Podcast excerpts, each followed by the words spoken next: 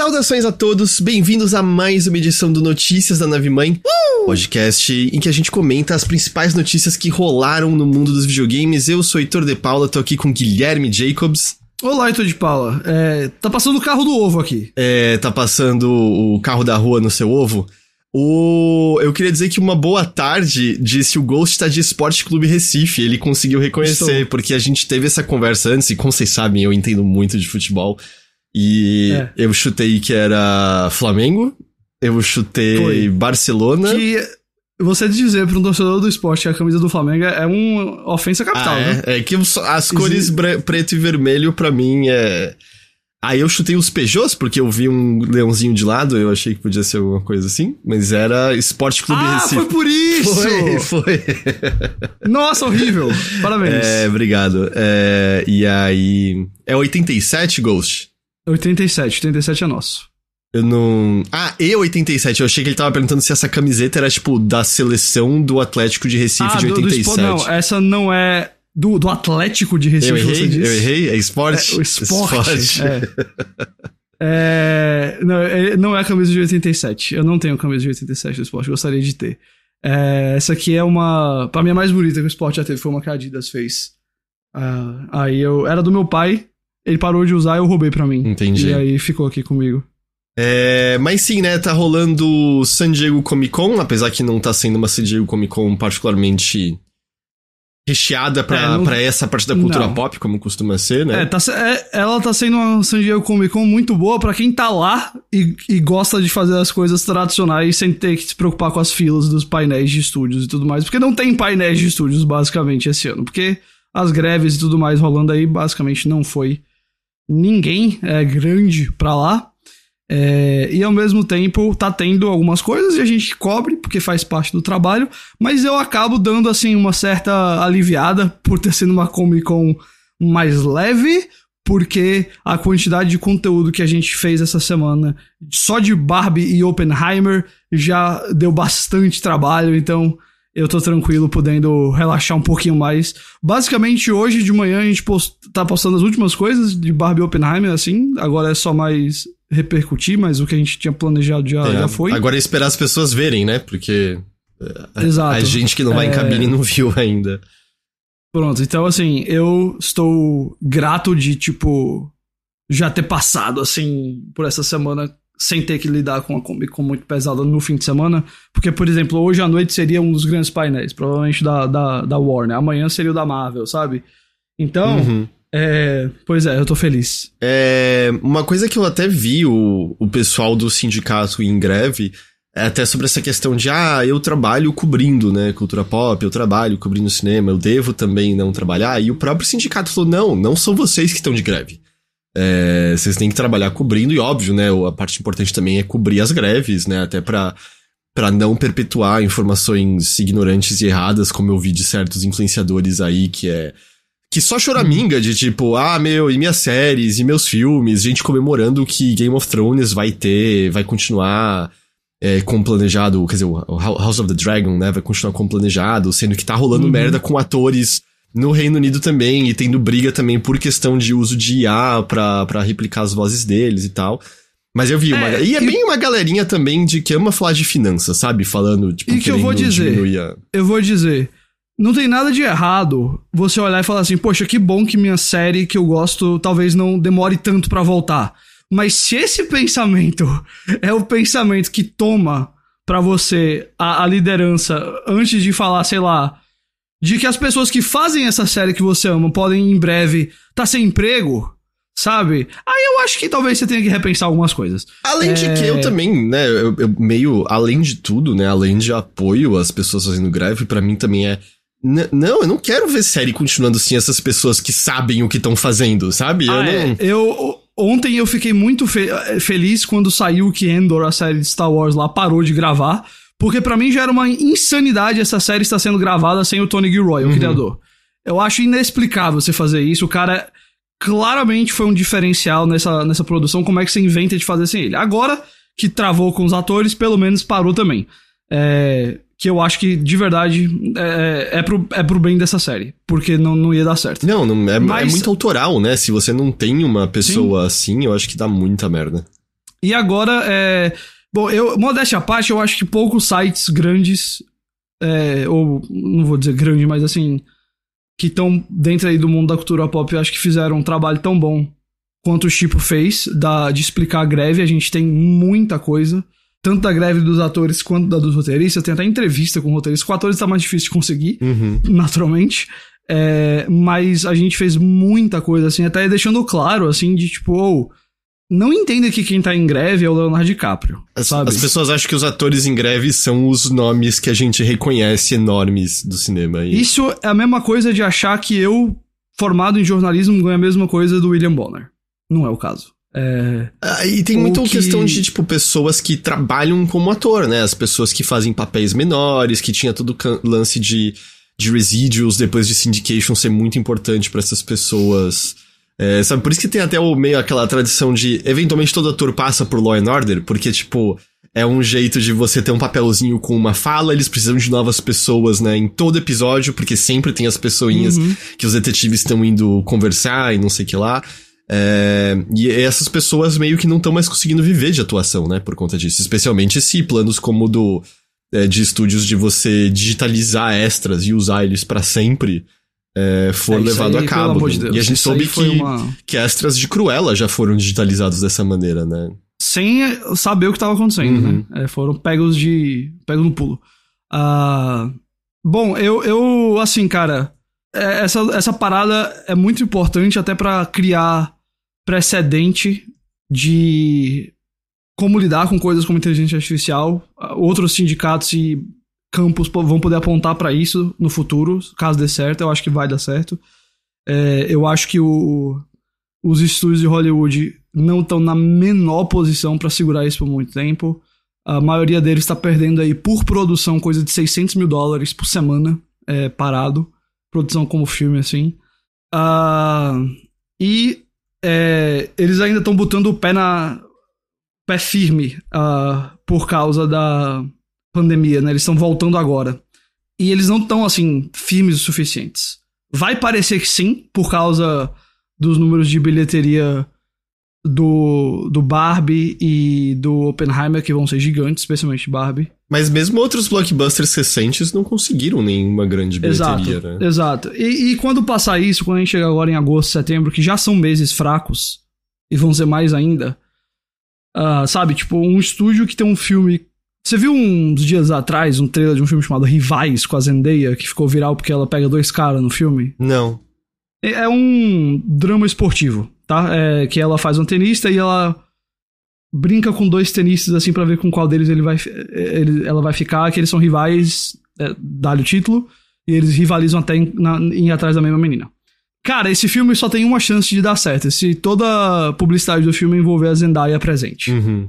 E não é o que vai acontecer porque ela tá em greve também. Então, assim, eu acho que eles não conseguem segurar por muito tempo. Eles vão querer segurar porque eles acham que é o único jeito. Bom, Ah, eles disseram que eles estão não- dispostos a fazer as pessoas perderem casa e etc, É. etc. Que foi outra coisa que eles falaram e deu pela culatra. Esse negócio vai durar até outubro e novembro porque é o plano deles lutar até o- durar até outubro e novembro. Os estúdios querem ficar meses sem negociar e aí voltar. Mas eu acho que quando eles voltarem essa negociação, eu não acho que eles vão estar numa posição tão boa quanto eles pensaram que ia estar, iam estar, não. Até porque, publicamente, a opinião pública tá muito a favor dos atores e dos roteiristas. Muito a favor. Eu acho que além do que eles achavam que ia estar. Então, eu, eu acredito que. Óbvio que os atores e roteiristas não vão conseguir tudo que querem, isso é natural, mas eu acho que os estúdios também não vão se dar tão bem quanto eles acharam que iam se dar, eu acho. Eu, é, o Sarubi lembrou, né, o Leandro lembrou do Ron Perlman. O vídeo do Ron Perlman, tipo, casualmente falando, casas podem pegar fogo. A gente sabe onde vocês moram. Eu achei, eu achei fantástico, fantástico.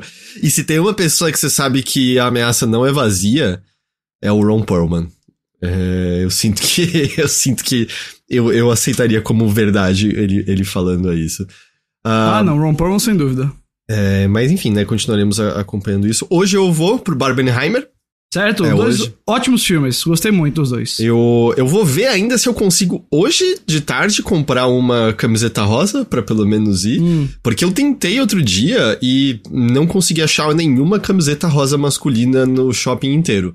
E As aí- coisas estão voando, cara. E aí. É, mas eu acho que simplesmente não tinha nas coleções, entendeu? Acho que até por ser inverno e rosa acho que é uma cor mais de coleção verão. Só que eu falei, ah, beleza, eu vou pegar uma feminina. Eu fui ver, tipo, a básica Ering feminina rosa. E eu quase dei risada, porque a G ia ser um baby look em mim. E eu não sou uma pessoa grande, sabe? É, então era, era inviável. Aí eu vou ver se, se hoje de tarde eu consigo ainda, mas por enquanto sem nenhuma, nenhuma certeza. Na pior das hipóteses, eu pensei que eu, eu podia colocar um gorro de frio rosa e de calça mais social e camisa cinza. Aí eu ia meio Oppenheimer, meio Barbie, entendeu? O nosso querido Arthur Zeferino Uhum. fez um post muito bom que é uma cena do De Niro no cassino dos Scorsese, que ele sai de um cassino fumando e ele tá com terno e gravata rosa. E ele fumando assim. É, esse é o maior Barbenheimer possível de look, pra mim. É o terno e gravata rosa com cigarro. Aham. Aí você tá num outro nível, assim. É, é, é, eu, não- Ah. eu não tenho, eu não tenho condições de nenhuma parte desse, desse nível aí, não tem como. Não, de fato. Eu, eu não consegui. Eu não fiz isso porque eu fui dias diferentes nas cabines aqui no Brasil. Ah, aliás, eu queria parabenizar, viu? Até a- o pessoal que cuida das cabines fora de Rio, São Paulo. Porque no Brasil todo foi todo mundo no mesmo dia, segunda e terça-feira. Isso raramente acontece. Isso eu vou. ah, parabéns aí para os nossos amigos realizadores de cabines. É, ah, e é, os dois filmes são muito bons. Eu vou dizer que os dois filmes é, não são obras-primas. Uhum. Eu acho, eu comecei gostando mais do Barbie, agora não tenho mais certeza. O do Nolan tá crescendo bastante em mim. Ele é um filme que. Poxa, é, é um passo muito bom pro Nolan esse filme. É, é um negócio que deixa, opa, acho que dobramos uma esquina aqui na filmografia do cara. É, e o, o Barbie é muito divertido. Pra mim, a melhor coisa que eu vi esse mês no cinema foi Missão Impossível É. ainda. Aham. Ali, ali é uma, uma situação meio. Meu Deus, que é isso, sabe? Aham. Mas são dois filmes muito bons e são dois filmes que estão fazendo muito sucesso. É, A bilheteria do Barbie, obviamente, vai ser gigantesca, muito maior do que a do Oppenheimer, mas o do Oppenheimer vai ser um negócio ah, muito bom, porque pra um drama de três horas, né, é, vale muito a pena, assim, ou Ah, pra eles, qualquer sucesso desse. Eu sei que eu não iria assistir Oppenheimer no cinema não fosse pela É. dobradinha com Barbie. Eles subiram juntos. Eles, sem dúvida alguma, subiram juntos. É... Cara, eu vou dizer assim, eu sei que eu eu vi até agora o Álvaro falando biografia de, de americano e tal, mas eu vou dizer, cara, é, é como se fosse um suspense, sabe? Em forma de cinebiografia. Mas no final a bomba explode, só pra deixar claro, a bomba atômica acontece. No meio do filme a bomba explode. e eu acho que a melhor parte do filme é depois que a bomba explode, Que porque é as você tem... consequências do. Exato. A- o filme, sem dúvida alguma, não é uma ode à bomba, tá, Álvaro? Não, não é uma celebração, tipo, America, fizemos isso, sabe? É, é muito mais. Assim, eu queria que o Nolan explorasse um pouco mais o Oppenheimer. Eu ouvi um cara dizendo uma coisa que eu achei muito correta: que o filme é mais um portal do que um retrato. O Oppenheimer é mais um portal pra aquela discussão do que um, um retrato dele mesmo ali. Ele é um cara que você. Mas, mas assim, historicamente ele foi meio de, de não falar muito sobre isso, né? Ele, ele era contra o uso da bomba de hidrogênio, mas ele nunca se desculpou publicamente ou se arrependeu publicamente por, por Hiroshima e Nagasaki. Então, ele ficou. Ele é muito assim afastado. Então, o personagem também é, mas eu acho que o filme podia dar um passo a mais nisso. Mas assim, não é, sem dúvida você não vai sair desse filme pensando, nossa, esse é um filme americanizado, assim, sabe? De tipo. É... O momento de glória do Oppenheimer no filme, depois que as bombas são usadas, é também o momento que mais mostra o quanto esse negócio tá assombrando o personagem. É, porque, Então- bom, a glória dele é ter matado um monte de civil, né? Exato. Então, Exato. Então não, não existe. qual- Qualquer pessoa que esteja pensando que vai ser uma glorificação dos feitos americanos na Segunda Guerra Mundial pode ir sabendo que não é isso. Você pode dizer assim, pô, eu queria que ele tivesse dado um passo a mais na análise e na crítica. Mas não é essa a vibe de filme. Até porque eu não acho que o Nolan nunca foi isso, até no Dunkirk, que é da Segunda Guerra. Ele podia ter feito ali com os britânicos. Eu não acho que tem tanto. ah, mas é. Nesse, sem dúvida alguma, não, não é esse tipo de filme que ele tá fazendo, tá? Ahn, e, e que bom que não é, porque se fosse ia ser bem pior. E, cara, o final desse filme é um drama de tribunal, assim, um suspense de tribunal, de julgamento, assim, que eu. Cara, alguém dá um suspense de tribunal pro Nolan fazer, porque, caramba, qualquer cena ali parecia que eu tava vendo. Sei lá, o, a perseguição do Cavaleiro das Trevas ali, sabe? Ele dirige muito bem essas paradas. entendi. Ah, bom, eu tô, eu tô curioso pra, pra assistir hoje. Tô curioso se eu vou aguentar ver os dois filmes no noitão. É, porque tem essa, essa parte também. Porque eu acho que tecnicamente eu vou começar a ver Barbie depois das três da manhã, né? Porque vai começar bem à noite o Oppenheimer. Então, vamos ver como vai ser isso. É... Você tá indo no IMAX pro Oppenheimer? Não, não, é uma salinha de cinema meio é, bosta eu, ali. Eu ia dizer que se fosse no IMAX, é, você não ia, o filme não ia deixar você dormir, não, pelo barulho. E sim, Hamilton, é, o, o Oppenheimer tá muito envolvido nessas discussões de esquerda, especialmente de sindicato e de proteção ao trabalho e tudo mais. É, mas ele nunca se declarou esquerdista nem comunista, e isso o filme também trata. Ele simpatizava e não trata. E assim, eu acho que o Nolan quis deixar o filme meio enigmático porque o personagem era assim, ele era meio contraditório, sabe? Ele meio que se contradizia no que ele falava. A pessoa Oppenheimer é assim. No, na biografia dele é, trata muito disso. E foi da biografia que o Nolan partiu é, para fazer o filme. E é, pode até incomodar algumas pessoas que vão querer que ele faça uma declaração política maior, mas eu acho que combina bastante com o que é o, é, é, tem uma frase no filme que ele fala, é um paradoxo, mas funciona. E é quase que ele falando sobre o próprio filme. Uhum, entendi. Uh, bom, isso foi um pouquinho, né, do... De verdade, é o evento da cultura pop mais importante da semana. Amo Pikmin. É, eu não lembro quando foi a última vez que filmes estavam tão no centro da cultura como estão agora. Amo Pikmin, estou louco para jogar o Pikmin 4 que saiu hoje, mas convenhamos, eu não acho que ele tem o mesmo nível de importância que Barbie e Oppenheimer. Mas vamos lá, vamos falar de videogames, Ghost. Vamos falar, porque vamos. esse ainda é o, é o assunto desse podcast. O Paulo mandou aqui, a, o argumento final é: Nolan é muito chato. E como alguém que chegou à conclusão que gosta de alguns filmes dele, ainda assim eu não consigo discordar. O Nolan é meio chato. Eu gosto dele, mas eu também não sou. Eu já fui um grande defensor do Nolan, mas na adolescência eu acho que muitos homens brancos como eu são. É, hoje menos. É... Mas eu também entendo as críticas. Ah, então, mas assim, vamos partir pros videogames, até porque, cara, hum. eu acho que essa é uma ótima oportunidade hum. Pra gente aqui mudar o nome do nosso podcast de Notícias pra Nave Mãe pra Notícias do FTC. ou FTC da Nave Mãe, como você preferir. Mas hoje é pouquinho, hoje é pouquinho. Hoje eu prometo que é só uma atualização Vai. do que rolou da semana passada pra cá, pra gente ter uma noção do que espera a gente aí nos próximos meses. Eu já adianto. Eu acho que nada mudou o cenário de que essa compra vai acontecer. É, eu acho que tudo está eu se concordo. caminhando para a, a compra acontecer. Uh, mas o que teve da semana passada para cá? O esforço final do FTC em bloquear a aquisição foi negado. Quando a gente gravou, a gente ainda estava dizendo, ah, muito provavelmente isso vai acontecer, e acho que aconteceu enquanto uhum. a gente estava gravando, um pouquinho depois. Ou logo depois, eu acho que foi logo depois. É, eles tinham tentado recorrer, mas esse pedido foi negado, e esse pedido era o que bloquearia a compra ao menos preliminarmente, né? Com isso ele não conseguiu, o FTC não conseguiu impedir o fechamento da compra antes de 18 de julho, que era a data final para a compra ser fechada sem que a Microsoft pagasse aquela taxa de 3 bilhões de dólares para a Activision. Mas, é claro, né, como tu deve saber, o acordo não foi finalizado até o dia 18 de julho. Na verdade, é. não havia, não há mais nenhum empecilho neste momento para a Microsoft fechar essa compra é, nos Estados Unidos. Porém, dado que o CMA né, imediatamente se mostrou aberto ao diálogo, eles estão justamente querendo fechar bonitinho com o CMA em vez de passar por cima disso e fazer todo aquele lance da operação mudar no Reino Unido, que a gente já conversou aqui. É, e aí o que aconteceu? A Microsoft não vai pagar, pelo menos por enquanto, essa taxa de 3 bilhões pelo acordo não ter sido fechado em 18 de julho.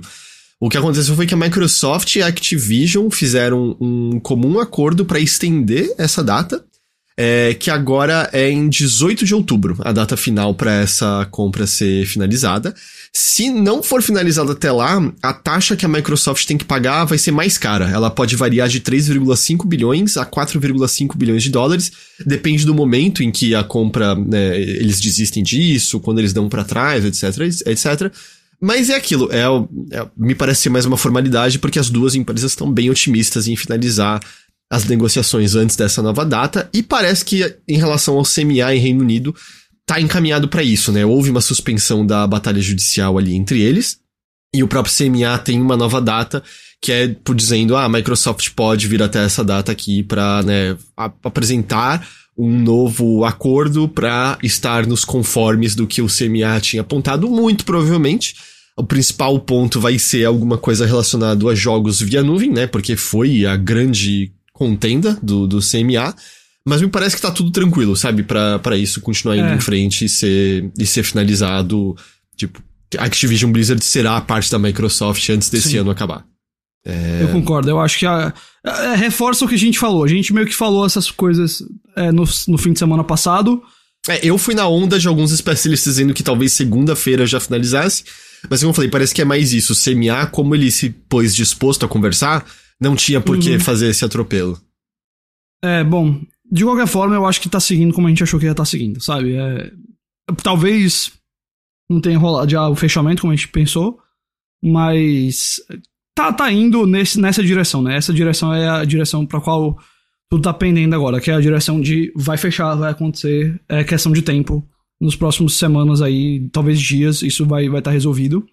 É, e é, é, pô, é bom é, que a gente tá fechando esse capítulo. Você pode ter sua opinião ou não quanto à questão da compra. Eu acho que a gente já se manifestou aqui várias vezes quanto. Olha, não é que a gente apoia grandes aquisições bilionárias, mas talvez seja bom pra, pra Activision, especialmente. Uh, e que bom que passou por todo esse, esse escrutínio, essa análise. O que eu vou dizer é que é bom que acaba, porque eu não aguento mais falar disso. então aí eu vou dizer, que bom que tá chegando ao fim. Isso eu tô dizendo independente, tá? É... Mas sem dúvida, assim. Foi um assunto que durou, viu? Caramba. É, não, é porque houve mais barreiras na compra do que todo mundo imaginava que teria quando a compra foi anunciada, né? Porque a gente viu certas mudanças nesse meio, enfim. Uh, outra coisa que aconteceu também, que eu acho que mostra ainda mais uh, o avançar disso, é que PlayStation aceitou a promessa de 10 anos de Call of Duty feita pela Microsoft. Foi. Pre presumindo. Logo depois também, quando a gente tava conversando ainda. Presumindo que o contrato não tenha mudado né, em relação àquela primeira vez que essa oferta tinha sido feita, ele né, é referente a 10 anos de Call of Duty no PlayStation. E ele também diz que isso é referente apenas a Call of Duty e a jogos Activision Blizzard já lançados para PlayStation. Não é referente a jogos Activision Blizzard para o futuro. Ah, significa então que o próximo Crash Bandicoot vai ser exclusivo de Xbox? Não hum. sei. Pode ser que sim, pode ser que não. Eu acho que justamente uma vez fora do contrato, eu presumo que vai ser caso a caso. Que vão ter jogos como Minecraft que eles olham e falam, porra, faz muito sentido ainda lançar para outras plataformas. E vão ter jogos como Starfield que eles vão dizer: não, não, isso aqui é exclusivo, isso aqui faz sentido como exclusivo. Eu não sei se com o tempo, né? Com o tempo, quanto mais Activision Blizzard for uma empresa da Microsoft, eu imagino que essa.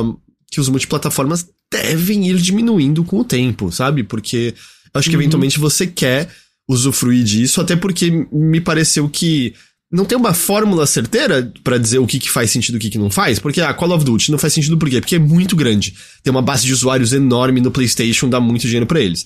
Mas ao mesmo tempo, eu aposto que se você lançasse Starfield no PlayStation, ia vender pra caramba lá também. Né? Então. Sem dúvida. Eu sem não dúvida. acho que é uma coisa um... pronta, sabe? O que, que vai, o que, que não vai. Eu acho que vai ser uma coisa de casa a caso, cara. Não tem como pegar assim. O que eu acho que vai ser, assim, é que provavelmente novas IPs eu acho que dificilmente vão ser multiplataforma. A não ser que seja uma nova IP com uma ideia muito multiplayer, talvez free to play, um negócio que vai se beneficiar ah, de estar sim. em mais lugares. Mas eu, eu não consigo ver, sei lá, o próximo jogo single player da Arkane, da Arkane sabe? Saindo pra PlayStation. Uhum. Ou... Não, nem ferrando. Nem... Eu, eu até, eu até ficaria, é. tipo, será que Psychonauts 3 sai pra PlayStation? Eu não sei se esse, por ser uma franquia que já passou por outros lugares. É, presumindo que vá haver um 3, né? Também nem sei se esse é o caso. É, e também não é uma franquia que exatamente é um system seller e que é. vai. Sabe? Adoraria que é fosse, é mas não, não é. É. E também para que seja. E também não é exatamente uma franquia que sei lá, é 100% associado à Xbox. Ela até provavelmente faria bem pra Psychonauts 3 sair em mais plataformas uhum. do Xbox, sabe? Ah, mas ele é um jogo também que eu posso ver a Microsoft, consigo ver a Microsoft olhando e falando assim, ó, vai ser Xbox e Windows. E é isso. É, eu, eu, eu acho que a gente vai ver muitas das coisas indo nessa, nessa direção, sim. Como eu falei, acho que vai ser casa a casa, acho que vão ter coisas que eles vão olhar e vai fazer sentido. Um, até porque eu acho que, né, a gente já sabe que eles vão lançar mais coisas para Switch, e supostamente Call of Duty estará até mesmo no sucessor do Switch, né? Pelo menos na, nas entrelinhas. Uh, mas vamos ver, assim, eu realmente acho que não dá muito para prever, para bater o martelo, mas eu também né, a direção que eu iria é isso, assim. Eu acho que você pode começar a esperar ver menos desses jogos em PlayStation. Sim. Acho que essa, essa é real, porque, né, é o.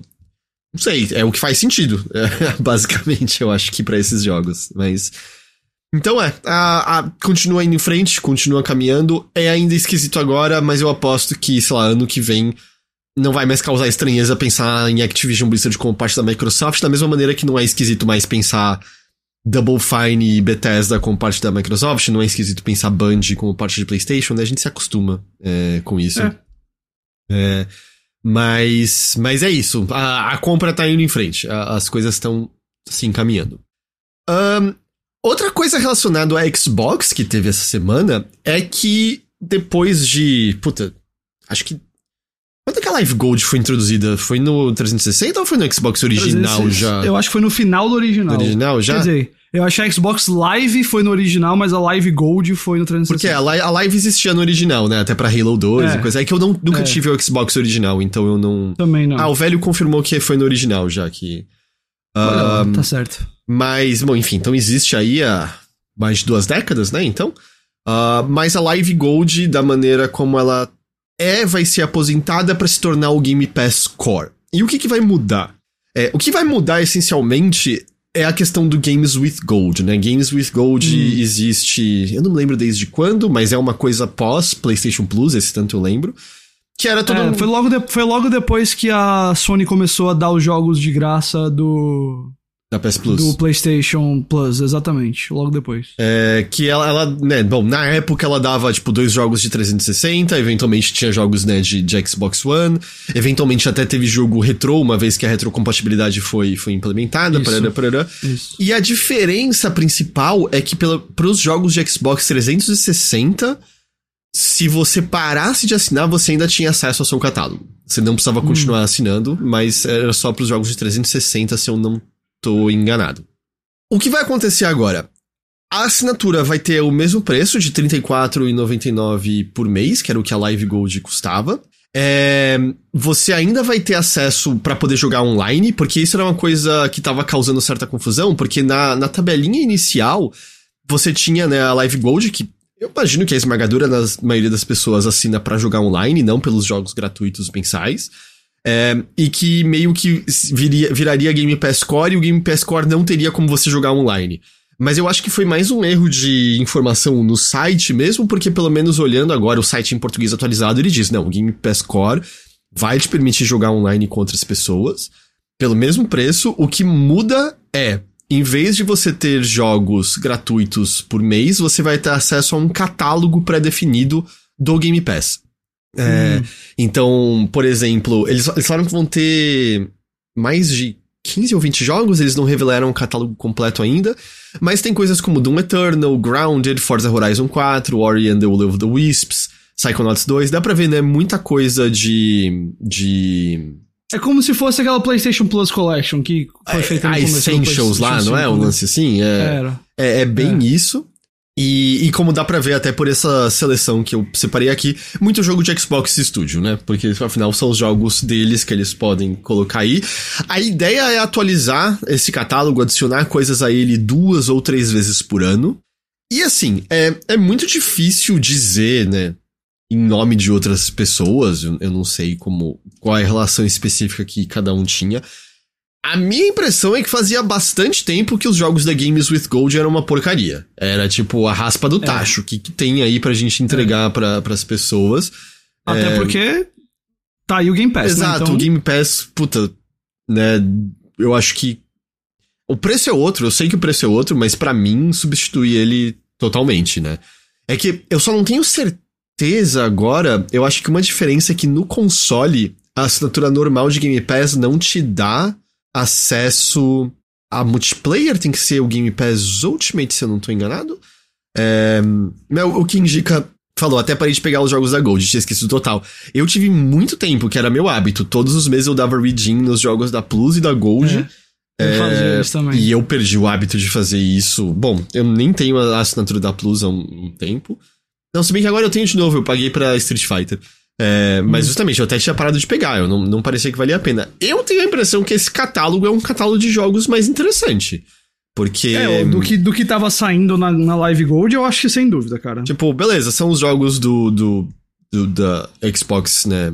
Game Studios, mas são ótimos jogos. Tipo, Grounded é muito legal, Forza Horizon é excelente, Ori, Ori and the Will of the Wisps é excelente, Psychonauts 2 é excelente. Eu, eu pessoalmente achei uma mudança positiva, eu não sei quantas pessoas vão ficar chateadas porque gostavam muito dos jogos mensais, é... é, sempre tem alguém. Deve ter, porque, tipo, também não dá para saber, sabe? Às vezes tem um. aquele caso use case ultra específico, por isso que é muito difícil falar por todo mundo. Eu me lembro que alguém me apontou um tempo atrás que eu falei, nossa, mas eu, faz muito tempo que eu nem ligo pros jogos normais da Plus.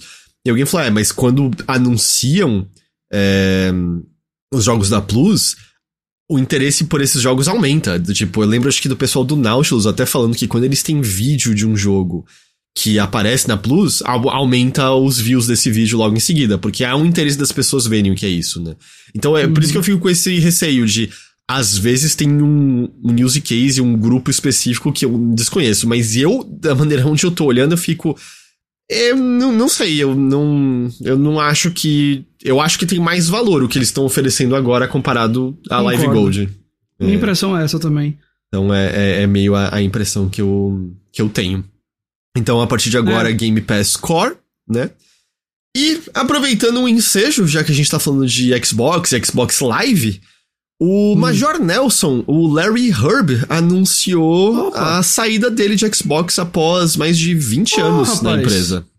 Ô, oh, rapaz, esse aí tá tão associado a Xbox quanto qualquer coisa no mundo para mim. Eu sinto que, assim, por mais que ele ainda estivesse no, no, podcast oficial e tudo mais, eu, eu não sinto que mais o rosto dele tava tão em proeminência não, quanto já não. esteve no passado, mas ele ainda, Concordo. em coisas de ID era Xbox, eu acho que ele aparecia de vez em quando. Mas ainda assim, né, uma dessas figuras que, tipo, ah, aquele nome que se reconhece, ele era mais relacionado à comunidade, a comunidade de Xbox Live e tal, ele era muito é. próximo e tudo mais. É... E ele também tava, né, no podcast oficial de Xbox, que, que era mais um podcast pra anúncio oficial, né, de novidades chegando ao sistema é. operacional, é. a hardware é. e tal. Mas eu, eu acho que é tipo o Shuhei Yoshida, sabe? Também uhum. não vejo mais tanto agora no PlayStation, mas pra galera que tava muito assim ligada nas coisas de Xbox e PlayStation no final da era 360 e PS3 e durante a era PS4 e Xbox One, eu acho que são aquelas figuras que eram muito associadas Sim. à marca mesmo assim. Uh, mas eu, mas, parando pra pensar agora, por exemplo, hoje eu penso muito mais no. Quando eu penso em Xbox, eu penso muito mais no Phil Spencer do que no Major Nelson. Mas durante ah, muito é, tempo era o Major Nelson. Mas na, antigamente eu pensava mais no Major Nelson do que no Dom Match. Dom Match, que é, sabe? É, o que é uma boa coisa pra, pra todo mundo. Ah, é... com certeza. É, mas o Shu, por exemplo, ele tava, né, na BGS, da BGS não, no Big aqui do ano passado, né? É que, por exemplo, quem vem mais pra, pra, pra coisas assim de evento é a galera do Idea Xbox, né? Acho que o, Chris Charla, eu acho que ele tá de vez em quando e tal. É, então é, acaba meio, meio diferente, né? Mas sim, Larry é, Herbert tá se o que o Álvaro falou aí, viu? O Churrey foi um golpe ali que deram nele, viu? É, ele, ele foi, né? Ele foi reduzido na, na, na, empresa. Acho foi. que ficou bem claro com as mudanças e, e com o foco de PlayStation indo embora de Japão pra Europa, né? Foi, a gente teve essa leitura ali na época e pareceu mesmo. Um, mas aí o que acontece? O podcast oficial de Xbox vai entrar num hiato. E segundo o Major Nelson, ele volta depois num novo formato. Qual é esse novo formato? Não sei, mas. É isso. É isso. Fim de uma era. É, é. Mas eu, essas eras, né? Tipo, é engraçado pensar como a gente testemunha muitas delas, porque até mesmo os executivos que a gente tá acostumado a ver em palco já mudaram muito, muito, muito, muito, muito, muito, né? Tipo, eu me lembro quando eu comecei a cobrir essa indústria ainda era. Como era o nome daquela moça que comandou o Nintendo da América durante um tempo? Nossa, não vou lembrar, não. Ela tava. Ela volta e meia. Ela volta e meia tava no, nos palcos e tudo mais. Eu não vou lembrar. Um, e aí eu me lembro quando foi justamente o Red começando a aparecer mais depois disso, parará, parará. É, mas mesmo em PlayStation, né? A gente já passou por Sean Layden, a gente tinha como era o nome? Ma Mike Tretton? Era isso o nome dele? Jack Tretton. Jack Tretton. É, muita coisa, muita coisa. E a gente já passou pelo Don Metric, né? Essas coisas, mundo óbvio, né? Sem falar no, no Iwata, obviamente, parará, parará. Mas vamos lá, a gente vai falar um pouquinho de Ubisoft agora, Ghost. Essa aqui é mais, bom, porque não tá rolando muita notícia de videogames, né? A gente tá no momento de, de uma certa pausa, por isso que eu peguei isso aqui também, mas só pela, ponderação e pela informação, que é a Yubi teve o resultado de trimestre fiscal, primeiro trimestre fiscal do ano, né, para eles. E eles tiveram perdas. Foi um trimestre fiscal pior do que o que eles tiveram no ano passado. Eles de vendas líquidas foram de 354 milhões de dólares no ano passado para 321 milhões de dólares esse ano, então houve uma queda. É, apesar que eles disseram que eles tiveram uma performance melhor em algumas coisas, como Rainbow Six Siege, porque teve uma nova temporada e coisas assim. Mas por que que isso chama atenção? Porque eles disseram que eles têm mais 10 jogos para esse ano fiscal.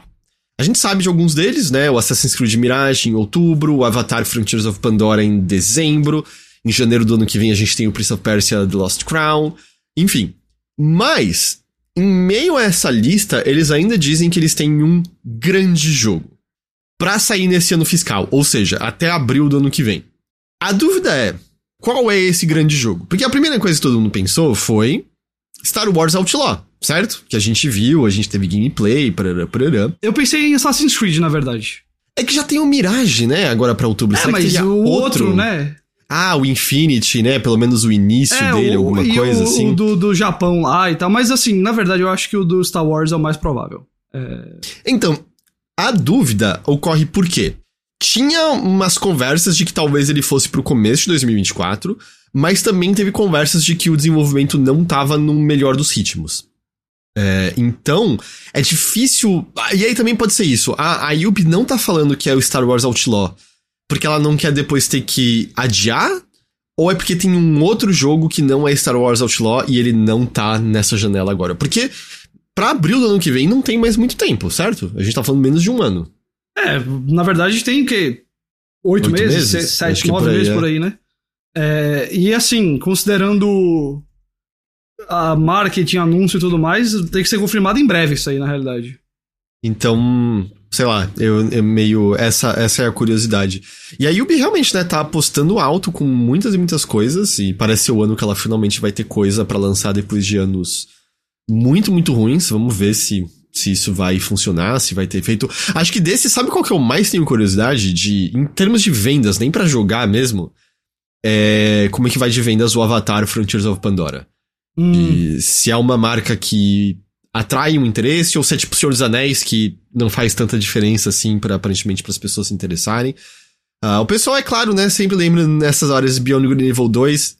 A Yubi diz que não, esse jogo tá morto, não, não- eu sei lá, eu não vejo esse jogo saindo. Se sair vai ter NFT.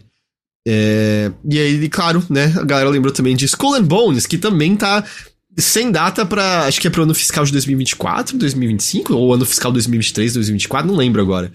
Ah, que é outro, né? Que, enfim, talvez seja lá a treta de um lance legal com o estúdio de Singapura, mas é muito engraçado pensar que Skull and Bones não saiu ainda.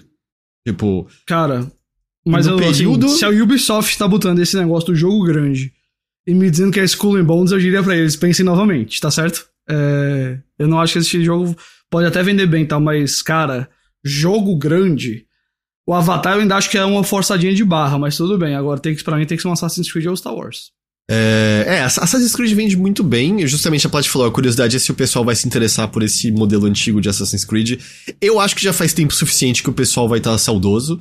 E, e é tão gigante também, sei lá, os Valhalla da vida, que não falta né, Assassin's Creed no estilo moderno. é. E vai ter mais depois também, né? Então. É só esperar um pouquinho na, na pior das hipóteses. Puta, Hilker lembrou do remake do Prince of Persia, é verdade, eu tinha esquecido até desse, desse jogo que supostamente estava com a Yubi Montreal, acho que agora, né? Tinha saído da mão da, Acredito da que sim. Yubi. Eu esqueci qual era a Yubi que tava fazendo. Mas enfim. É, tem é... um rumor do remake do Assassin's Creed Black Flag, mas eu acho que isso aí tá mais distante, viu? É, eu tinha esquecido desse rumor, é verdade. É verdade. Mas enfim, é só essa informaçãozinha, a gente já chega nelas agora, Ghost. Já, já! Já, já. Rápidas e curtas. Overwatch 2 vai sair no Steam. Opa, É, tá bom. ele vai Resolveu chegar à agora o plataforma. jogo, então. ele vai chegar na plataforma no dia 10 de agosto. O Mike Barra, o presidente da Blizzard, disse que a mudança ocorre por conta da evolução da indústria. Abre aspas. Jogos não são mais para comunidades específicas como era quando a Battle.net foi lançada. Mas de duas décadas atrás, jogos são para todos e apesar de continuarmos comprometidos a investir continuamente e dar suporte à Battle.net, nós queremos derrubar as barreiras para tornar mais fácil para que qualquer um encontre e jogue, jogue nossos jogos. É, Tradução, não tá indo tão bem quanto queria. a gente quer mais gente, né? A gente quer esse jogo mais na frente de mais pessoas, é isso, né? Exato, exato. Ah, porque, né, Overwatch 2, enfim, o Sony falou, fala que o Overwatch 2 tá maneiro. Eu acredito que você tá gostando, Sony, mas ao mesmo tempo eu também olho e, sei lá, é muito difícil não ver como, né, uma, um projeto muito mal gerenciado dentro da Blizzard. E me parece justamente isso. Você põe ali porque você quer mais jogador pra ver se aumenta a popularidade do negócio. Até porque um jogo multiplayer, se a base de usuários começa a ficar pequena, começa a interferir na qualidade das partidas mesmo em si, né? Uhum. Mas, mas é o esquema que vocês imaginam, tá? Se você pegar o jogo via Steam, você ainda tem que conectar na sua conta Battle.net. Da mesma maneira, quando, sei lá, jogo da Ubi, você tem que conectar na conta Ubi. É um saco, mas é, vai, vai ser isso. E a Blizzard também disse que os outros. É, que, aliás, perdão, que outros dos seus jogos eventualmente sairão no Steam. É, Diablo 4 vai aparecer no Steam. é, Ou, Ah, ele, tá, ou ele já tá lá, Ah, ou vai. nem sei. Bom, eu também não sei. Não, né? Diablo 4 é só Battle.net, né? Em breve não será mais.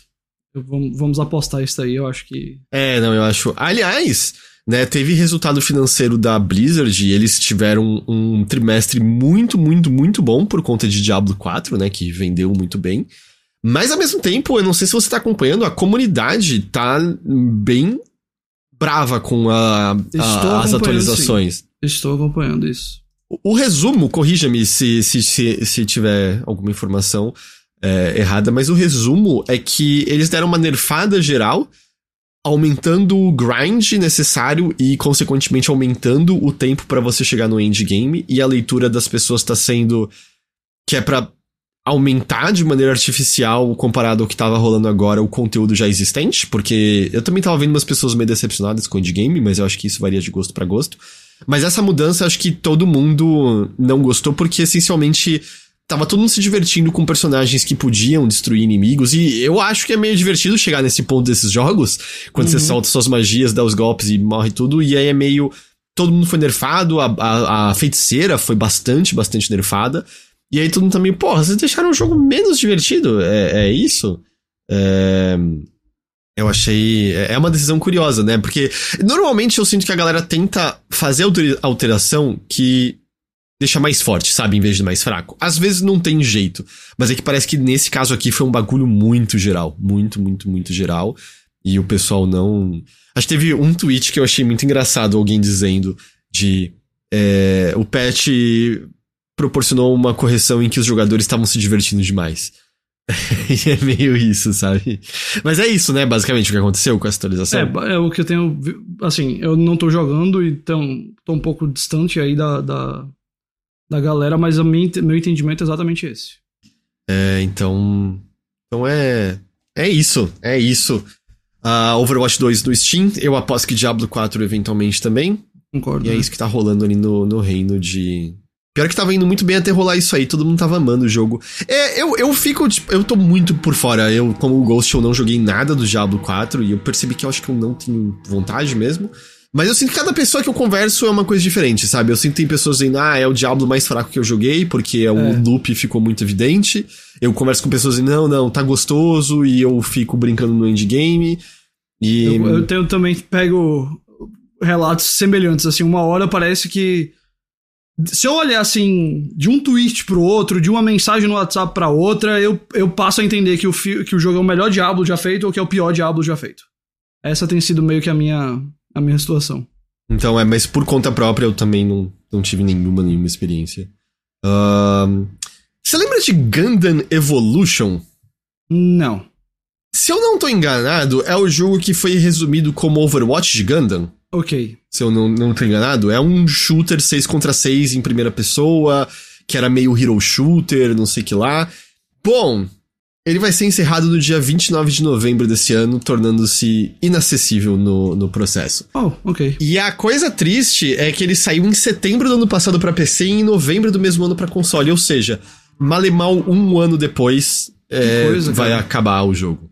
O produtor executivo Kazuya Maruyama fez um pedido de desculpas. Ele disse o seguinte: abre aspas. Nós queríamos criar um jogo que unisse os fãs de tiro e os fãs de Gundam, o Norvana dos mechas. Norvana. Nós nos desafiamos para criar um jogo autêntico de tiro em primeira pessoa de Gundam que podia ser jogado em todo o mundo. Infelizmente, nós determinamos que não é mais possível providenciarmos um serviço que satisfaça os nossos jogadores. Queremos agradecer a todos que jogaram e nos apoiaram até este momento. Também queremos pedir desculpas aos nossos fãs e jogadores.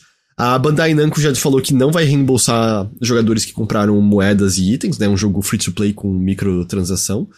É, mas a, a questão assim, beleza, é um jogo um jogo nichado, né? Eu acho que já é um jogo específico para quem é fã de Ganda, é um terreno muito, muito, muito competitivo. Mas eu, eu peguei mais assim pela. Porque eu sinto o. Pra ressaltar o quão normal, eu sinto que se tornaram as histórias de jogos que duram um ano e acabou. Hum. É... Infelizmente, parece que a gente tem visto cada vez mais, né? Dessas, desse tipo de história. E eu tenho, eu tenho a impressão, é, um, é a leitura que eu faço, pelo menos, que tem muita relação com aquilo que a gente já conversou outras vezes, de cada vez mais você tem menos jogos com enormes comunidades, né? No multiplayer especificamente. Hum. É, e você tem essas bases gigantes desses jogos e não sobra, tipo, gente e interesse pra, pra poder dar atenção pra esses jogos. Ó, o Hilker falou, medo do meu Exoprimal. Cara, eu, eu terminei Exoprimal, me diverti muito. Eu acho que é um jogo Game Pass total. Eu, eu acho que esse jogo tem zero longevidade. Eu acho que o momento de aproveitar Exoprimal é esse momento. Ele vai ter, né, novos trajes e tudo mais. Mas eu acho muito difícil que seja um jogo que vai ser. Né, que vai ter suporte por muito, é. muito, muito tempo. Não, não acho que é um jogo assim, que se justifica se dessa maneira. Se o jogo que a gente tá falando não é um daqueles jogos gigantescos eu acho que tudo tá em risco agora. Pelo quão caro ficou, pelo gasto que tem sido, sabe? É. Especialmente um jogo como Exoprimal que tecnicamente tem uma campanha completa dentro dele. E é meio, ah, o jogo tá terminado, a gente lançou, sabe? É isso, vai ter essas atualizações de mais traje, mais dinossauro e tudo mais. Mas uhum. a não ser que fosse um, justamente um fenômeno, e, e não vai ser, eu é. acho muito difícil. Óbvio, você tem a questão, né? Custo do negócio para manter operacional versus o quanto que tá entrando, porará, porará. Sem dúvidas, a, o acordo com o Game Pass deve dar uma sobrevida que ele não teria se ele tivesse só saído por 60 dólares e acabou. Mas eu, eu ainda assim, eu sinto que no passado a gente via, ah, esse jogo é um fracasso. E ainda demorava uns anos pra gente ver o encerramento dele. É, e agora é meio, cara, é imediato, né? Deu um ano, você viu que não tá dando. Pra quê? Corta, corta. É isso. E vai em frente, né? E e aí a gente entra também na questão de preservação, né? Quantos desses jogos realmente há um trabalho para ter um servidor pirata ativo de alguma forma, nem que seja para referência. Bem, na verdade, a maior parte vai desaparecer e vai ter registro só em vídeo, no YouTube, e vai saber até quando também. Então, é o ciclo no qual a gente a gente se encontra. É, a União Europeia aprovou uma lei que vai obrigar que aparelhos portáteis de console de videogame tenham baterias que possam ser substituídas até 2027. Hum. Então as empresas vão ter que fazer com que as baterias sejam acessíveis com ferramentas comercializadas ou com fer ferramentas especializadas, além de providenciar é, instruções e informações de segurança para isso. Pelo texto, isso deve só afetar versões futuras de aparelhos como o Switch e o Steam Deck e tal, mas a minha dúvida, isso faz com que a gente se beneficie disso eventualmente? Tipo, ah, ok, a gente tem que fazer nos conformes da União Europeia e aí a gente então faz já pro mundo inteiro dessa maneira, do tipo, o meu Switch 2, bom, o Switch 2 vai sair antes dessa lei, mas sei lá, o meu Switch 2 OLED, eu vou poder trocar a bateria facilmente aqui no Brasil também por conta da União Europeia? Eu não tenho essa certeza, sabe? Eu, eu... Porque assim, eu acho que já houve casos de, tipo, produtos irem com, sei lá, entradas de cabo diferente ou alguns detalhes diferentes para diferentes lugares, né? Para mercados distintos. Ah, é, ah, pode ser que sim, mas eu não tenho certeza agora, sabe? É... Eu acho que existe precedente para tipo, ter uma versão diferente do produto em diferentes uh, lugares, sabe? É, é, que como tudo é manufaturado do mesmo lugar, eu me questiono, sabe, se daria, se faria sentido. Porque, por exemplo, eu acho é se eu não estou enganado, que a gente vai se beneficiar de outra decisão da União Europeia que vai fazer com que a, a Apple passe a ter USB-C em vez de Lightning Bolt, se eu não estou enganado. É, uhum. Então, essas possibilidades aí é, existem. Eu botei mais por essa, por essa possibilidade da, de uma lei da União Europeia beneficiar, né? Porque é melhor se a bateria for mais acessível e mais fácil de trocar e tiver instruções Sim. oficiais. Eu me pergunto também como que fica para alguns produtos, porque, por exemplo, o Steam Deck o bagulho é compacto, né? Eu me lembro daqueles vídeos iniciais da, da, da, da Valve, depois de análise da Digital Foundry, é um negócio, sabe, construído para tudo tá encaixadinho, bonitinho. É ao ponto de que tornava um pouco complicado a substituição da bateria para uma pessoa leiga, né? Uhum. Então eu, eu tava meio, ah, isso vai afetar dessa maneira e tal, mas eu fiquei mais pensando isso, da possibilidade de de repente a gente se beneficiar de alguma forma. Uhum. Porque deveria ser mais fácil trocar a bateria das coisas. Não é ultra complicado, mas deveria ser mais fácil substituir é, essas coisas. É verdade. Já, já, já tive dores de cabeça que eu olhei e falei, como é que eu tô tendo essa dor de cabeça em 2021, sabe? Uhum. E para finalizar aqui hoje, Ghost, eu não sei se você viu. Não, claro que você viu. Mas. Ah, Lightning Bolt é magia de Final Fantasy, é só Lightning, ok. Obrigado, que eu sei Eu perdi essa também, eu não, notei não. Bem é... O filme de Borderlands tem data para sair agora, 9 de agosto é, de 2024. Essa... Toda a minha. Deu errado, Pos... né? Positividade com esse negócio acabou. Deu errado feio alguma coisa aí. É, porque assim, Vou trazer aqui os, os exclusivos para vocês, né? Eu já tinha mencionado aqui que eu tinha uma certa positividade com esse filme, porque ele era escrito pelo Craig Mazin, que fez a série The Last of Us, e Chernobyl e outras produções boas. Eu, eu conhecia gente. Eu tô até pensando se eu arrisco pedir para me mandarem, mas eu conheço gente que leu esse roteiro e elogiou esse roteiro. E aí, semana passada, saiu um rumor de que o Craig Mazin tinha pedido que você pode fazer isso com o sindicato dos roteiristas, que se você prova que tiraram o filme de você, um roteirista, um diretor pode preferir sair com um pseudônimo no filme. Se você provar assim, ó, tá muito fora do que eu fiz, tá aqui as provas de que foi tirado da minha mão e que essa coisa que tá saindo não é o que eu fiz. Aí tinha saído o rumor de que o Craig Mazin tinha pedido para ter um pseudônimo. Depois ele foi a público e falou: eu não pedi para ter um pseudônimo porque eu não sou um roteirista acreditado nesse filme. Meu nome não tá nesse filme, não escrevi esse filme. Mas assim, Ele até falou, pode ser, o, pode ser o pseudônimo de alguém, mas não é meu, não é isso? É, mas como eu mencionei, eu conheço gente que lê esse roteiro. Então, uhum. Deu alguma merda enorme aí. No meio do filme, o Eli Roth saiu, né, o diretor saiu, é, outro chegou para terminar. Teve as então, refilmagens, né? Que nunca. É. Tipo, você tinha me falado que podia ser refilmagem meio normal, mas a essa altura a gente é. questiona Agora, isso. Agora, né? é. Depois que teve essa treta do Mazing, eu falei, oh, esse negócio. Porque assim, até onde a gente sabia, cara, era tão possível que tivesse tudo dado errado, quanto era possível que é um filme que precisou de refilmagem, que tava tendo problema na pós-produção, e que, francamente, não é uma coisa muito rara hoje em dia. Mas, é, agora Opa, eu tô achando que o negócio tá bem feio, sabe? Porque, por exemplo, teve a saída do Eli Roth, mas todo mundo tinha entendido que ele saiu porque o. Ele, ele tem um projeto dos sonhos que ele queria fazer, que é um filme chamado Thanksgiving.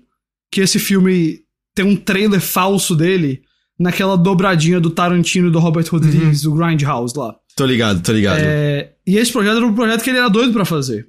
E aí apareceu a oportunidade e ele vazou do Borderlands. E a galera virou meio assim, ó, oh, pode, ser pode ter só aquele fez uma parte e falou: agora tá num ponto que outra pessoa consegue terminar, eu vou fazer meu projeto dos sonhos. Agora a gente olha com outros olhos. Agora a gente olha e fala assim: ou ele viu que o negócio tava saindo ali do controle e ele falou: tô fora. Ou ele também tem parcela de culpa, eu não sei. Mas a questão ele não é, é melhor diretor do de mundo. longe, longe, longe. é, mas o que, o que tá claro agora é que Borderlands não vai bem. E ele estreia ano que vem e agora a gente olha para ele, sei lá. E não é um tempo grande de produção, assim? É, entre o de anúncio... pós-produção tá bem grande. De pós-produção tá bem grande dele. É... E é tipo um filme com a Kate Blanchett, né? Tem tipo Jamie atores Lee Curtis, grandes. É. é. Uh, enfim. E eu, eu fiquei espantado porque, tipo, caramba, é, tá longe, é um ano inteiro ainda até ele. Pois é. E, e, e eu fico até muito assim.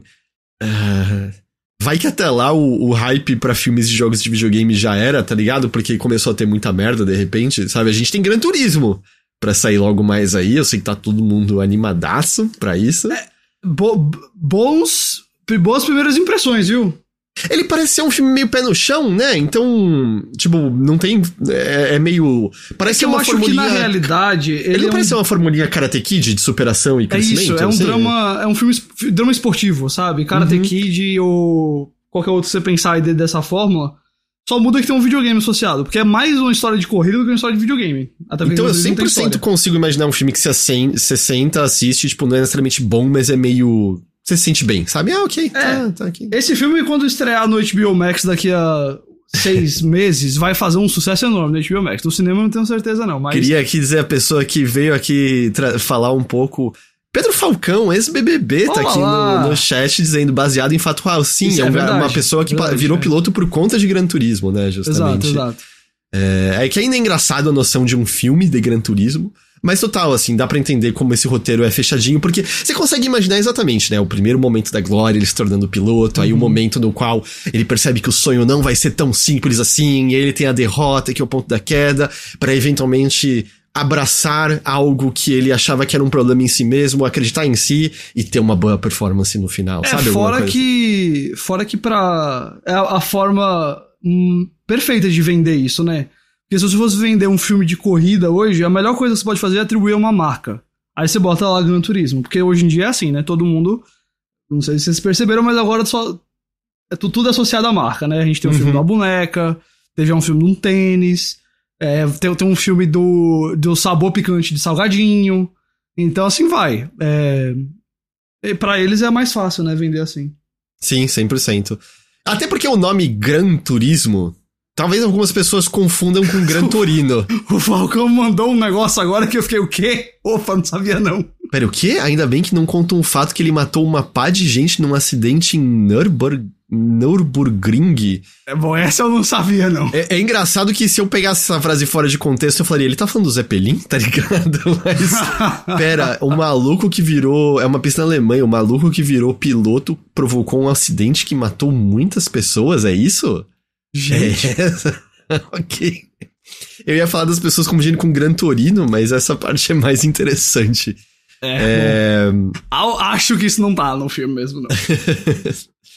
ai, ai. É, isso acontece depois que o filme acaba, pro, provavelmente. Fica pro 2, é. tá bom. Fica Gran Turismo 2. é isso aí. É isso. Mas essa era a última de hoje, Ghost. Essa era a última notícia que a gente tinha pra, no episódio de notícias da semana. É, vai ser um tempinho de notícias mais é. leves assim. Estamos naquela fase pós-junho. É aquela fase para parar e jogar videogames. Continuo jogando muito Zelda. Eu terminei Exoprimal. Eu ainda não terminei Final Fantasy XVI, mas tô. Acho que tô a caminho de, de terminar. Muito David the Diver, mas aí hoje saiu o Pikmin, né? Então agora eu quero jogar hum. Pikmin. É. Você não falou do. do trailer do Homem-Aranha 2 saiu ontem na Comic Con. Eu não assisti. É legal. É basicamente confirma todos os rumores do jogo e é isso aí. Hum, Bom, ok. É, a gente já sabe quem é o Venom assistindo o trailer, é basicamente, é basicamente. Ok, ainda bem que eles esconderam por um mês a coisa que a gente já sabia. Eu não, e, não é assim, que, mas é melhor terem revelado do que terem fingido que ninguém sabia. Que era uma enorme surpresa. o final né? do 1 um tá muito óbvio, né? Então. Sim. Ó, o Falcão falando nisso, e o beta do Relic Hunters Last Ever tá rolando beta fechado agora, não é isso, Falcão? Eu recebi o um e-mail, até ia me, me cadastrar. Jogo que o Falcão tá, trabalha nele, Relic Hunters Legend, mas eu, eu me corrija se eu estiver errado, eu acho que é um beta fechado ainda, não é aberto, certo? É, o Paulo lembrou Remnant 2 semana que vem, é, tem, tem muita coisa, tem muita, muita coisa. Uh, antes da gente ir embora, eu queria agradecer aqui. É, vou pegar dois Andreses pra gente agradecer. Eu queria agradecer aqui o André da Luz e o André Murched. Olha aí, que... o beta é fechado, mas se você se cadastrar, você ganha acesso. Então. Corram lá, cadastrem-se para jogar. É o, eu... é o famoso beta semi-aberto. Eu não sei se eu vou conseguir agora, mas pessoas, joguem, joguem lá e deem o feedback pro Falcão. É, só pro Falcão, para mais ninguém. É só se cadastrar na Steam. Não mandem nada para mim, por favor. Mas eu tava agradecendo os Andrés porque eles são apoiadores do Overloader das campanhas de financiamento coletivo nossas. Olha aí. É, eu agradeci semana passada, mas queria reforçar aqui o agradecimento a todo mundo que usou o link filiado do Overloader para fazer compras na Amazon. Vai ajudar a gente muito. Valeu, valeu mesmo. E agradecer, é claro, todo mundo que nos apoia, né? apoia.se barra overloader, overloader.cc barra... Aliás, orelo.cc barra overloader, você também pode procurar no PicPay. Toda, todas as nossas campanhas se você nunca foi atrás disso, dá uma olhada ali. Três reais por mês já faz uma diferença brutal, brutal pra gente. É o que mantém o valor de pé. Então eu reitero aqui, né, o agradecimento a quem nos apoia e o convite, se você não conhece ainda, para quiçá se tornar um apoiador. E lembrando que com 12 reais ou mais você consegue ter acesso, dentre outras coisas, ao Bilheteria, nosso podcast exclusivo para assinantes Episódio da semana que ainda vai ao ar, né? O, o, o, mais recente, a gente falou de Nimona recentemente. Num, num, a gente, quando faz de um filme, a gente faz com spoiler, né? Então foi Nimona com spoiler. Aí a gente teve uma semana de, de recomendações mais variadas. Mas aí o episódio dessa semana, que ainda vai ao ar, foi exclusivamente sobre o filme do Flash, mais recente, com Ezra Miller. E eu não sei se eu digo ou não. Eu não sei se eu digo não, ou não. Não diz, não diz. Não digo, não digo. Não diz, não diz. A única coisa que eu vou dizer é que a reação do Heitor não foi a que eu achei que ia ser. Aí agora vocês vão lá e escutam para saber por quê. ai, ai, vamos, vamos ver. Vai, ele logo, logo vai, vai ao ar, vai ao ar. É, mas é isso. Ghost, você tem algum recado do seu lado? Olha, tudo de Barbie Oppenheimer que você precisar tudo da Comic Con de San Diego que você precisar, tudo da greve roteiristas e atores que você precisar está no chipo.com.br. A gente fez texto com spoiler de Barbie para falar assim dos reviravoltas e segredos do filme. Tem ranking com todos os filmes do Christopher Nolan, ranking com os 10 melhores filmes da Margot Robbie, crítica dos dois filmes. Tem um texto do Thiago lá muito bom sobre como a Comic Con tá usando o consumismo para tentar fingir que não tem nada de, de errado acontecendo em Hollywood. Mano, eu vi um tapete vermelho que eles botaram hum. pessoas vestidas de Mickey e Minnie pra tirar foto com. Não, é, é, vamos ler lá o texto que é muito. É bem engraçado, pra não dizer o contrário. Tem filmes da bomba nuclear pra você assistir depois, que eu fui full cinéfilo nesse aí, viu? Só quatro dos cinco filmes são preto e branco. É, e tem. Vai ter mais tarde uns easter eggs de Barbie, sabe? Coisa com os brinquedos de verdade, etc. Tem explicado da greve tanto das duas greves rolando, tem um monte de coisa. Então, uh, se você quiser saber de qualquer coisa desses principais assuntos aí de cultura pop dos últimos, vai, três, quatro semanas, e com os dois filmes que estão em cartaz hoje, chipo.com.br. É isso. É isso, Ghost. Muito obrigado pela sua companhia. Sempre é um prazer. A todos que nos acompanharam por mais essa edição, a gente agradece demais pela companhia e pela audiência de vocês. Muito, muito obrigado mesmo. A gente vai ficando por aqui, mas semana que vem a gente vai estar de volta com mais notícias da nave mãe. Até lá. Até mais. Tchau, tchau.